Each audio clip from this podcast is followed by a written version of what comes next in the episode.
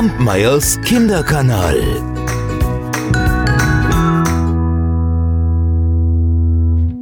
Es war ein wunderschöner Abend. Die Sonne war vor einiger Zeit hinter den Bergen verschwunden und der runde Mond bereits aufgestiegen. Schau nur, wie hell er leuchtet, sagte der Schneider zum Goldschmied. Die beiden Wanderer blieben am Fuße eines Hügels stehen, um den Mond zu bewundern. Da hörten sie plötzlich Musik. Und es waren solch anmutige Klänge, dass sie umgehend ihre Müdigkeit vergaßen. Auf der Anhöhe schien ein Fest zu sein, und rasch stiegen die beiden hinauf.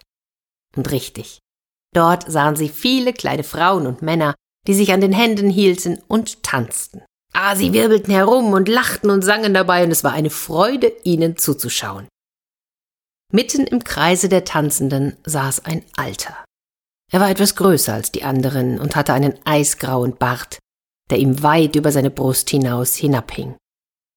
Die zwei Wanderer blieben am Rande des Platzes stehen, bewunderten die Feiernden mit ein bisschen Abstand.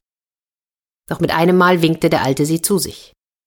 Das kleine Volk öffnete bereitwillig eine Gasse und ließ sie eintreten.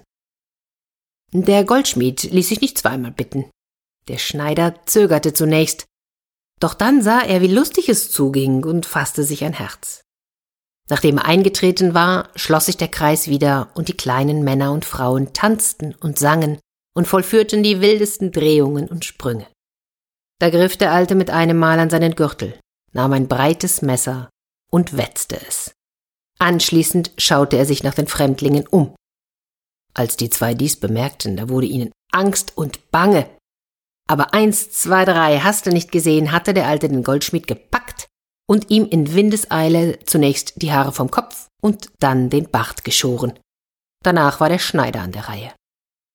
Als er fertig war, lächelte der Alte und gab ihnen durch ein Zeichen zu verstehen, dass sie gut daran getan hatten, sich nicht zu widersetzen.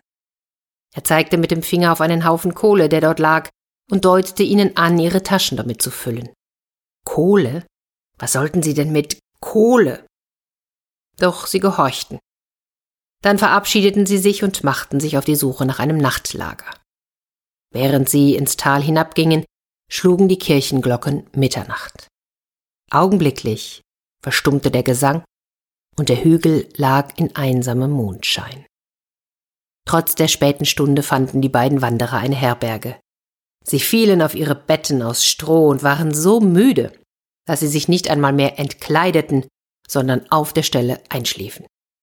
Und am nächsten Morgen, da fühlten sie sich unsäglich schwer, als laste ein enormer Druck auf ihnen.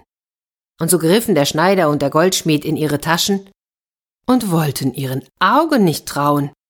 Da war keine Kohle mehr drin, nein, die Taschen waren angefüllt mit reinem Gold. Und auch das Haar und der Bart waren wieder nachgewachsen. So waren sie also über Nacht reiche Leute geworden. Der Goldschmied war sogar noch ein bisschen reicher als der Schneider, denn er hatte sich seine Taschen besonders vollgepackt. Und jetzt, jetzt funkelte es nicht nur in den Taschen des Goldschmiedes, sondern auch in seinen Augen. Schneider, mein Freund, lass uns noch einen weiteren Tag hier bleiben. Heute Nacht gehen wir noch einmal auf den Hügel und dann holen wir uns noch größere Schätze. Doch der Schneider schüttelte mit dem Kopf. Ich hab genug. Ich bin zufrieden. Das reicht, dass ich jetzt Meister werden kann, und es reicht, um meine Liebste zu heiraten. Mehr brauche ich nicht, um ein glücklicher Mann zu sein. Er bot dem Goldschmied jedoch an, auf ihn zu warten, so dass sie ihre Wanderschaft gemeinsam fortsetzen könnten.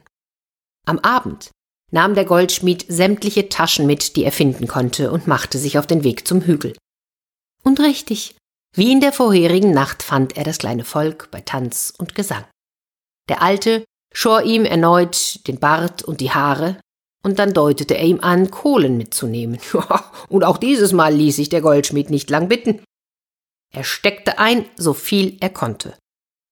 Und unter größter Anstrengung brachte er die Taschen zurück zur Herberge.